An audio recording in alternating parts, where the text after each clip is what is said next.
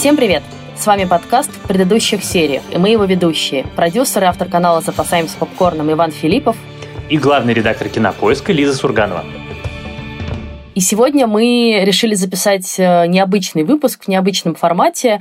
Нас часто просят э, рассказывать о сериалах без спойлеров, и на наш подкаст многие люди смотрят как на источник информации о сериалах, которые стоит посмотреть, и мы решили периодически пробовать такой формат, тем более, что многие сериалы только начинаются, мы смотрим по 2-3 серии, уже можно составить какое-то впечатление, но в целом полный подкаст еще пока записывать рано. И вот мы сегодня решили рассказать о таких сериалах, которые мы сейчас смотрим, как о новых, так и о некоторых старых. Вот, потому что я, например, для себя открыла сериал «Бруклин 9.9» и совершенно счастлива. И расскажу про него. В общем, сегодня подкаст без спойлеров. Слушайте, выбирайте, решайте, что вы точно не хотите смотреть. Потом некоторые из этих сериалов, я надеюсь, мы обсудим уже поподробнее. Да, ровно так. И давай тогда, наверное, я начну. Я начну с э, короткого рассказа про сериал, который называется «Страна Лавкрафта».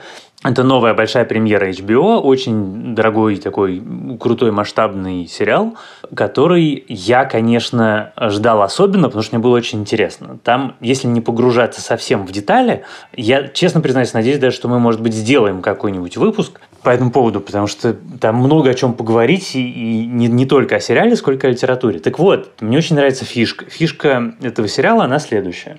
Был такой писатель, великий писатель, Говард Лавкрафт, которого мы все знаем, которого знают даже те, я подозреваю, люди, которые никогда не читали и, может быть, даже не слышали фамилии, потому что если вы любите жанр хоррор, то практически все авторы, которых вы любите, тем или иным образом были поклонниками, адептами Лавкрафта, или на них он как-то повлиял, или, может быть, вы видели мемасики про Ктулху или что-то еще, или про книгу мертвых, или реаниматора. Ну, то есть, это один из самых влиятельных, важных и таких фундаментальных авторов в качественной хоррор-литературе 20 века. И с Лавкрафтом очень важно, кроме того, что он был великим писателем, оставившим такой след в литературе, и на самом деле в кино и в сериалах тоже, потому что все мы понимаем, что то есть его влияние в визуальном искусстве. Так вот, кроме этого, у него было ряд обстоятельств, главным из которых было следующее. Он был выдающимся, известным, очень громким, последовательным и убежденным расистом. И если у многих авторов можно отделить личность автора от творчества, то у Лавкрафта с его расизмом это на самом деле довольно сложно. Понятно, что это проявлялось больше всего в письмах, но все его романы, они тоже тем или иным образом проникнуты какими-то расовыми теориями и какими-то мега непредкорректными, безумными суждениями. Особенно его, например, волновали смешанные браки, чистота расы, вот такие вещи. Так вот, HBO взяло и экранизировало книгу, которой во вселенную ужасов, которую придумал Говард Лавкрафт, попадают чернокожие герои. Это вся история, рассказанная через чернокожих героев. Это 50-е годы, это чудовищный расизм, это Америка, это переплетение ужасов бытового расизма с придуманными монстрами, и это на самом деле очень остроумно сделано. Вот мне хватило одной этой такой, как сказать, идеи и завязки, чтобы посмотреть первые три серии, признаюсь честно, первая минута первой серии, это, наверное, самое странное, что я видел в сериалах за там лет пять. То есть вот прям первая минута, которая начинается в окопах какой-то большой войны и заканчивается черт знает где. Вот, но я вот, кстати, посмотрела первые 15 минут. Ты имеешь в виду, где они в окопах, а потом вдруг да. выясняется, что они воюют не в Второй мировой войне, а с какими-то инопланетянами. Да, а потом на самом деле выясняется, что война, в которой ветераном был наш главный герой по имени Атикус, это вообще на самом деле война в Корее, а никакая не Вторая и не Первая мировая. Там прям он такой, он странный. Вот про Лавкрафта говорят, что он основоположник, один из основоположников такого странного хоррора, weird, weird horror. И угу. если вы начинаете смотреть этот сериал, это нужно учитывать, потому что первая серия умеренно безумная, вторая серия просто снос всего. Это такой просто безумие какое-то на грани периодически галлюциногенного бреда. Потом третья опять э, чуть-чуть ровнее. Так, а ты можешь все-таки пояснить, что там происходит-то, что делают герои? Это можно как-то сформулировать словами? Можно, но я не думаю, что это очень принципиально. Скажем так, наш главный герой его дядя и э, его подруга отправляются в загадочный город, который очень богато был представлен в работах Лавкрафта, чтобы узнать, что случилось с его отцом. Отец пропал без вести, и вот они отправляются на поиски. А дальше начинаются удивительные приключения, которые очень вольно связаны, как сказать, между собой. Это не совсем антология, там есть какой-то сквозной сюжет, но он такой довольно пунктирный. Это просто вот три героя в заданных обстоятельствах. А заданные обстоятельства – это вселенная Лавкрафта, населенная его монстрами, его демонами и его какими-то очень периодически неожиданными выдумками. Окей, тогда у меня еще один вопрос. Это очень страшно, потому что я не люблю, когда очень страшно. Ну вот, мне кажется, что это не очень страшно, потому что это скорее э, экзотично, это скорее интересно, чем страшно. По крайней мере, мне. Но там, в общем, монстры, там едят людей, там появляются страшные призраки. Но он при этом, ну, как бы не тягучий, он не атмосферный, вот как скажем. Там все равно его движок – это такие приключения. Поэтому на мой вкус, по шкале страшности он где-нибудь шестерочка на грани с пятерочкой. Окей, хорошо, принято. А, сериал «Страна Лавкрафта» доступен на Амедиатеке и по совместной подписке Кинопоиска и Амедиатеки. Мне по душе такие рассказы, где герой отправляется в приключения на другую планету, сражается там с пришельцами, побеждает чудище и всех спасает. Черному пареньку с юга Чикаго такие приключения точно не светят. Разве что в армии. Я в армию не затем пошел. Я сбежал туда от отца. И самое забавное, что домой я возвращаюсь тоже из-за него. Он заболел? Он пропал. Я расскажу про сериал HBO, который скоро будет доступен в России в Амедиатеке и в Кинопоиске по нашей с ними совместной подписке. Это сериал «Третий день», мини-сериал с Джудом Лоу и Наоми Хэрис. И это очень странная штука. Это такой мистический триллер, вот я сказала, что я не люблю, когда страшно, а я там на пятой минуте сериала почти просто заорала в голос. При том, что он не заявлен как хоррор, при том, что там нет вроде бы, казалось бы, вот этого всякого трэша вот с какими-то монстрами, вылезающими из людей, из монстров, какими-то челюстями, конечностями, вот этим всем, ну, такими мерзкими хоррор-приемами, которые я не люблю, я не люблю все это смотреть. Но он как-то, вот там такая атмосфера жути нагнетается, что прям не по себе становится. Значит, устроен этот сериал так, там все страшно как бы концептуально. Там две части. Первая называется «Лето», а вторая часть называется «Зима». И между ними есть некоторая интермедия, которая называется «Осень», и которую должны были снимать как бы в режиме live, такой делать, знаешь, э, иммерсивный какой-то действо, спектакль, но из-за коронавируса это все накрылось, они просто, я так понимаю, в прямом эфире как-то снимут это все просто без уже зрителей на месте. Как интересно. В общем, в этой первой части, которую я пока успела посмотреть, герой Джуда Лоу оказывается на непонятном острове, где-то у берегов Великобритании. Все дело происходит там. И это какой-то остров, который периодически становится островом, к которому можно добраться. Там идет э, дорога, она как бы идет по морю, но когда поднимается прилив, дорога оказывается под водой, поэтому добраться на этот остров и выбраться с него можно только в определенные часы. И Джуд Лоу оказывается там очень странным образом. Мы его в первые минуты сериала видим в лесу, он говорит по телефону, дальше он идет в лес, рыдает страшно. Это все первые пять минут сериала. Он видит детей и девочку, и вдруг эта девочка прыгает с обрыва и вешается на его Ого. глазах. Вот на этом фрагменте я просто заорала практически, потому что это очень страшно снято. И дальше, сейчас будет маленький спойлер, но про самое начало сериала. В общем, Джуд ее спасает и, собственно, отвозит ее домой к родителям. И как бы так и оказывается на этом острове. На этом острове царят очень странные порядки. Там живут люди, которые то ли какие-то кельты бывшие, то ли еще кто-то. В общем, у них такой очень странный религиозный культ, какая-то помесь христианства и кельтских верований.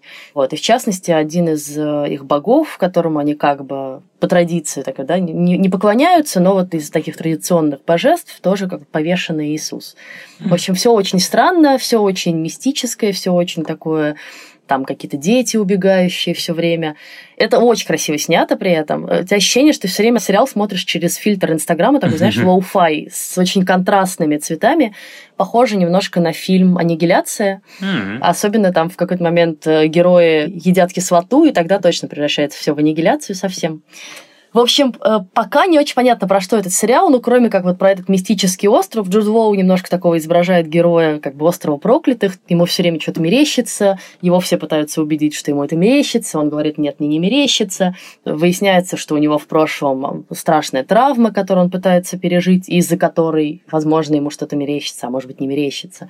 В общем, там так все мощно закручено, очень пугает, очень много мистики, но очень красиво красиво, и Джуд Лоу тоже совершенно прекрасный, не оторваться. А вот скажи мне, пожалуйста, я просто в последнее время понял, вот на самом деле это отчетливо особенно понял на стороне Лавкрафта, что как-то я утомился от странных сериалов, и хочется какого-то такого, знаешь, внятного повествования. Я готов на странных героев, готов на странные обстоятельства, но если у этого всего нету какой-то внутренней логики, то как-то смотреть не хочется. А как с внутренней логикой? Там, там все есть? Мне кажется, там все будет хорошо с внутренней логикой. Я к тому, что просто пока, ну, там слишком много непонятных событий происходит, да. Я думаю, что потом они как-то выстроятся и объяснятся, но пока ты не понимаешь, то ли это галлюцинации, то ли это как бы в реальности происходит, то ли он это придумывает. Ну, в общем, там, знаешь, в таком все формате.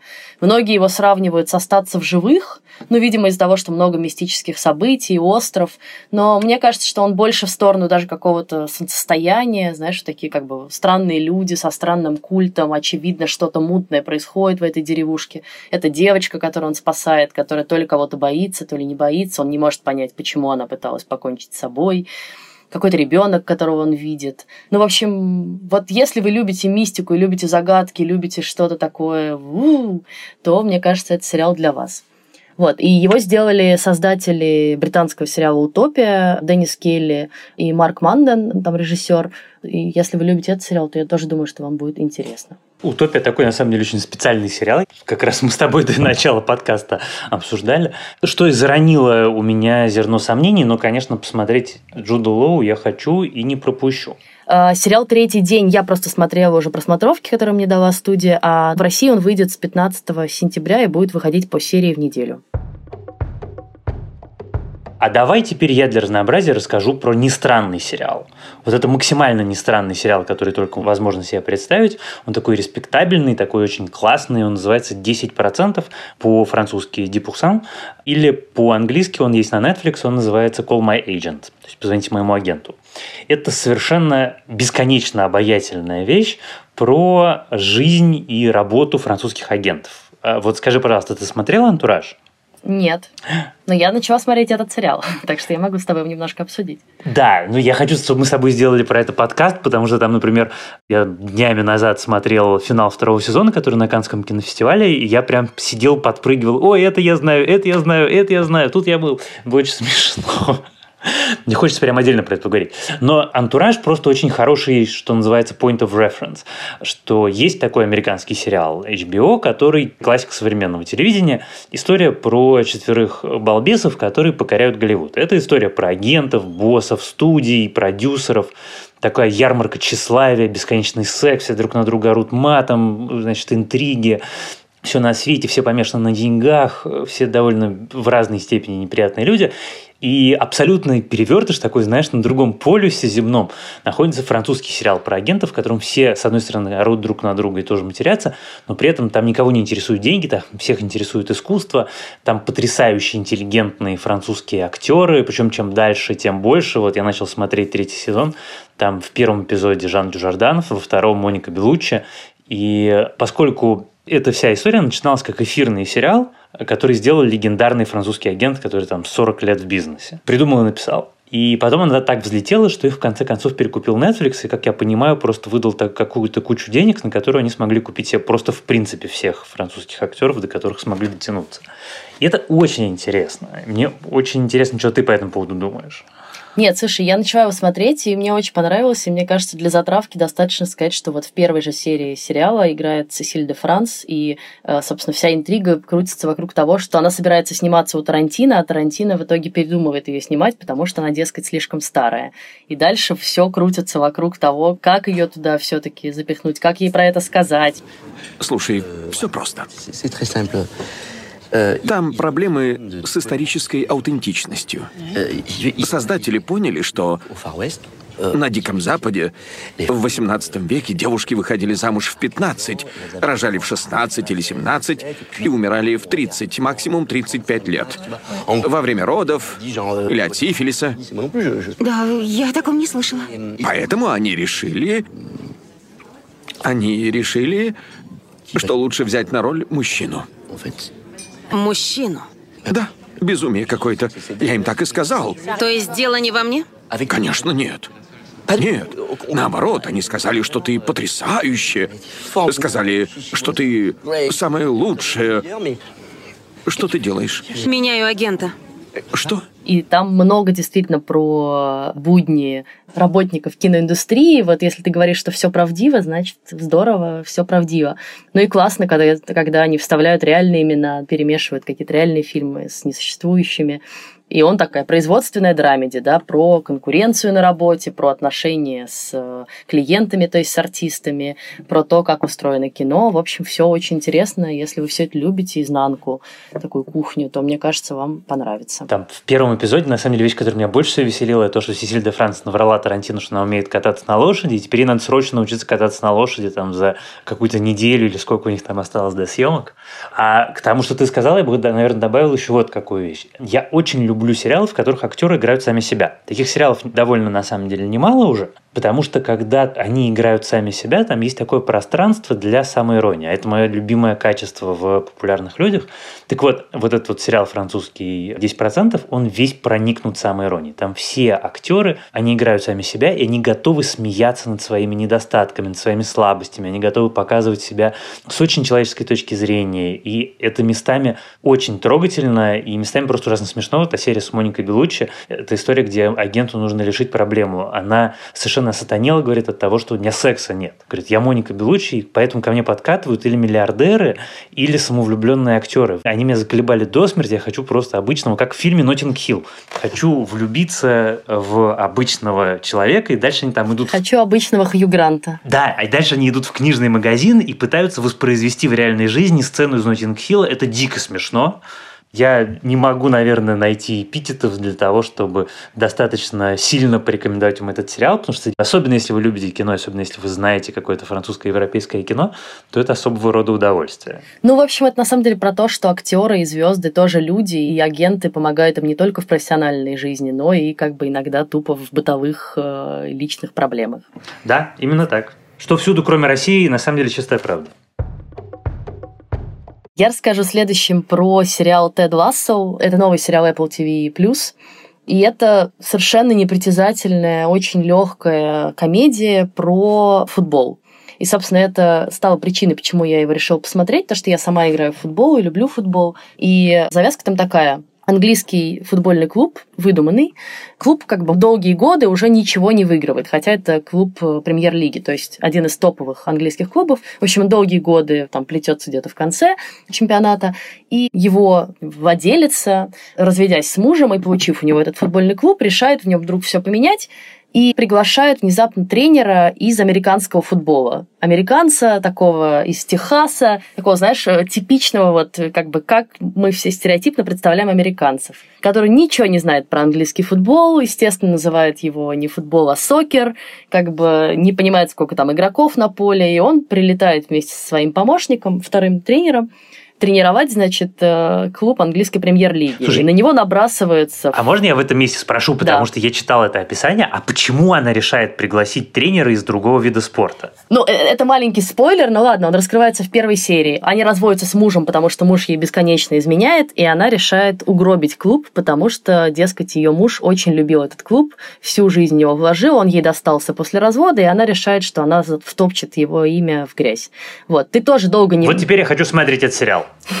Хорошо. Вот теперь я просто понимаю, зачем. Так, супер.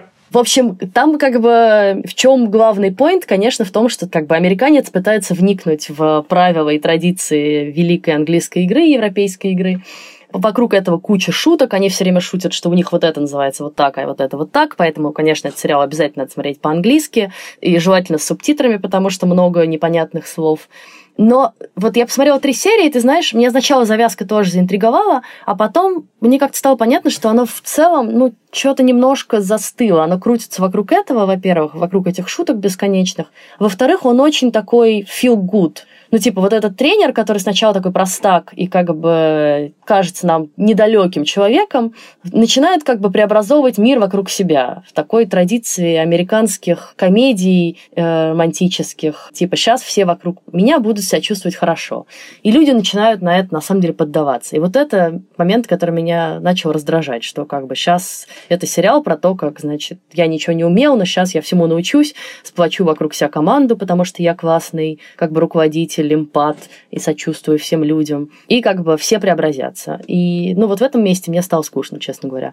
Но как, знаешь, не обязательная комедия, если нечем заняться вечером, он вполне подходит. Мне как раз хочется сейчас посмотреть что-нибудь такого, может быть, не обязательного, потому что получается, что я подряд смотрел Пусть и Велли, я могу тебя уничтожить. Сейчас, значит, страну Лавкрафта. В промежутке я полировал еще тоже не самыми духоподъемными сериалами. В общем, хочется чего-то, чтобы вернулся вкус к жизни. Хорошо. Пожалуй, я посмотрю. Ну и потом я очень люблю всегда комедии про американцев в Британии, потому что там непременно есть целый пласт шуток про то, что они говорят на разных языках. Да, да, да, все это, это там Я есть. очень это люблю. Что ж, давайте я сначала отвечу на самый очевидный вопрос. Нет, я никогда не был тренером в спорте, который вы называете футболом. Для меня это новый опыт. Боже. Что? В два интернета вместится то, что я не знаю о футболе. Но расскажу, что я знаю. АФК Ричмонд, как и любая команда, что я тренировал, выйдет и покажет все, на что способна за четыре четверти. Тайма. Что-что?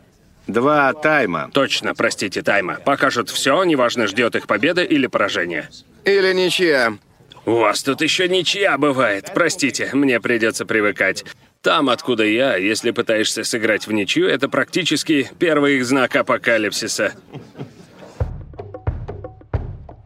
А я, наверное, последним, у нас сегодня у каждого из нас по три сериала, я, наверное, хочу еще разок, я однажды коротко упоминал, хочу еще раз вспомнить про сериал «Zero Это история, которая вышла на платформе Amazon, и э, это один из лучших, на мой взгляд, за последние годы сериалов про наркотики, потому что он... Там, на самом деле, завязка очень простая. Итальянской мафии нужно получить много кокаина. Много кокаина, чтобы, знаешь, так на 200 миллионов евро кокаина. Это такой гигантский-гигантский контейнер. И они отправляют, значит, гонца к э, мексиканской мафии, у которого этого кокаина хоть жопы ешь. И, соответственно, вся задача только в том, чтобы контейнер с кокаином попал из точки А в точку Б. Для этого появляется транспортная компания, такие американцы, которые специализируются на том, что они занимаются логистикой контейнерных перевозок мировых, но основные деньги они делают именно на том, что помогают наркомафии. И дальше эта история, вот три группы героев, американская, итальянская, мексиканская, которые пытаются как раз доставить кокаин из точки А в точку Б. Там много есть всяких важных нюансов, но, на мой взгляд, они не принципиальны, и раз уж мы тем более без спойлеров, то зачем мне про них упоминать? Чем он важен? Кроме того, что он, конечно, невероятно круто снят и невероятно круто сыгран, это очень интересный кейс, это история о месте, которым занимают наркотики в мировой экономике о том, что на самом деле это гигантская планетарного масштаба машина с тысячей колесиков, которая работает. Там в первой серии один из героев, герой актера Габриэла Бирна, говорит, что мы топливо мировой экономики. Если вы нас уничтожите, то вы обрушите цивилизацию. И дальше ты за несколько серий вдруг понимаешь, что на самом деле он прав, и как бы понимаешь, почему он прав, понимаешь, какой длинный путь от условного мексиканского наркокартеля до модного клуба в каком-нибудь Риме проделывает кокаин. И это невероятно интересно не только с точки зрения сериальной, но и с точки зрения просто познавательной, потому что это очень крутой автор, на невероятно крутой документальной книжке основано. И, честно признаюсь, конечно, следить за этим всем крайне увлекательно, но это полная противоположность идеологически тому сериалу, который ты сейчас рассказывал, потому что там не только нет духоподъемности, там прям все такая, знаешь, месиво-месиво, кровавое месиво и тоска. Безнадега. International. Но, если вы такое любите, то я вот получил огромное удовольствие, я всем советую, и даже думаю в какой-то момент второй раз пересмотреть. А сколько там серий? Восемь серий. Угу. Интересно. А в России этот сериал можно посмотреть на Амедиатеке. Ну, а я расскажу наоборот про еще один веселый сериал. Э, Ваня вас загрузила, я сегодня вот за более легкий контент отвечаю. Это сериал, про который, скорее всего, слышали, и даже я думаю, что большая часть из вас смотрела. Я, видимо, один из последних людей на Земле, кто его посмотрел только сейчас. И это ситком «Бруклин 9.9» с Энди Сэмбергом про полицейский участок в Бруклине, такой как бы офис про полицию. Я, на самом деле, про этот сериал много слышала, как ни странно, от своей 15-летней племянницы, позиции, она большой фанат, она там все время вывешивает какие-то цитаты у себя в Инстаграме, она большой фанат Энди Сэмберга. И я все время как-то думала, ну, у меня нет сил на еще один ситком, а тут вдруг поняла, что я тоже устала, вот как ты говоришь, от всего тяжелого, страшного, выжимающего из тебя все переживания, которые только можно, и просто хочется какого-то легкого контента, чтобы вообще никак не загружать голову и свои эмоции. И это идеальный сериал для этого. Если вы любите офис, если вы любите сериалы типа парки и зоны отдыха, вот это прям для вас. Потому что он Конечно, как уже водится в хороших ситкомах, он такой мета-ситком, он шутит над всеми, значит, э, традициями жанра полицейских сериалов и таких боди-муви. Там в каждой серии примерно препарируется какой-нибудь сюжет из известного полицейского фильма или сериала, и как-то пародируется тоже. Ну и Энди Сэмберг совершенно поразительный. Я вот сериалом еще тоже заинтересовалась, потому что посмотрела Palm Springs, э, комедию, которая вышла этим летом, довольно хорошую э, комедию про такой день сурка, который прогремел э, на стримингах и полюбился всем критикам почитала большой материал на кинопоиске про Энди Сэмберга, про то, что у него на самом деле огромная комедийная карьера, и я к своему стыду мало чего про это знала, и вдохновилась всем этим, и пошла смотреть Бруклин, и, в общем, не пожалела. Ну и помимо него там, на самом деле, все очень обаятельные герои. Это сериал достаточно разносторонний, в смысле каста, там и чернокожие герои, и латиноамериканцы играют, и, э, собственно, капитан полиции чернокожий гей открытый, вот там про это отдельная как бы линия целая. В общем, э, мне кажется, что хотя бы пару сезонов я посмотрю и всем советую. На самом деле он идет с 2013 года, и вот по сейчас, то есть там уже 7 сезонов, можно надолго, конечно, засесть. Я в этом месте, наверное, скажу, что я честно пытался посмотреть, я выдержал пять эпизодов, не улыбнулся ни разу и сдался. Но у меня очень специальное отношение Ну, я с знаю, комедией. что ты не любишь я... ситкомы. А я люблю. Я завидую. Я не только не осуждаю, я искренне завидую, потому что мне очень мешает э, вот эта вот моя особенность, что я не умею смеяться в этих местах. Потому что, ну, как бы, если смотреть только одни драмы, то потом Это да. как-то довольно тоскливо становится. В общем, Бруклин 9.9 можно посмотреть на Netflix, а можно купить на Кинопоиск целиком и посмотреть у нас. А в следующем выпуске мы обсудим новый сериал, наконец-то. Это мини-сериал «Успеть за две недели» с Мэйси Уильямс, который вы все знаете и помните по роли Арии Старк. Вот она вернулась, и это такой ее бенефис. Это драмеди про девочку, которая потеряла отца и, значит, пытается выяснить, что же с ним произошло, путешествует по каким-то местам, где ее отец бывал. Он довольно смешной, но при этом одновременно мрачный. Он в такой в духе немножко конца гребаного мира. Я немножко начала его смотреть. Он тоже вышел на медиатеке, это тоже еще один сериал HBO, у нас сегодня их много, и его тоже можно посмотреть по нашей с ними совместной подписке. Я внутренне себе его уже переименовал в «Ария берет ружье» и собираюсь на выходных посмотреть. Да-да, там вот э, уже в первой серии Мэйси Уильямс проявляет себя как Ария, и я очень порадовалась. На этом мы завершаем наш такой немножко экспериментальный выпуск подкаста. Напишите нам, пожалуйста, потом в нашу группу в Фейсбуке о том, как вы считаете, стоит ли нам попробовать э, периодически устраивать такие подкасты с обзорами. Там у нас вот сегодня получилось 6 сериалов. Или нет, или вам как-то хочется, чтобы это были все-таки каждый выпуск посвящен одному сериалу и более подробный его разбор. Нам это будет очень интересно и важно. Группа наша называется в предыдущих сериях, так же, как наш подкаст. Еще можно писать нам отзывы на почту подкаст собакакинопоиск.ру, а еще можно писать отзывы в iTunes и ставить нам там оценки, или в CastBox, где вам удобнее. Нас можно слушать на всех платформах от Яндекс Музыки до YouTube. Мы очень ждем ваши отзывы, мы очень ждем ваши оценки. Меня зовут Лиза Сурганова. А я Иван Филиппов. И помогают нам в записи этого подкаста редактор Даулет Джанайдаров, продюсер Женя Молодцова и звукорежиссер Геннадий Фин. За что им огромное спасибо. Пока. Пока.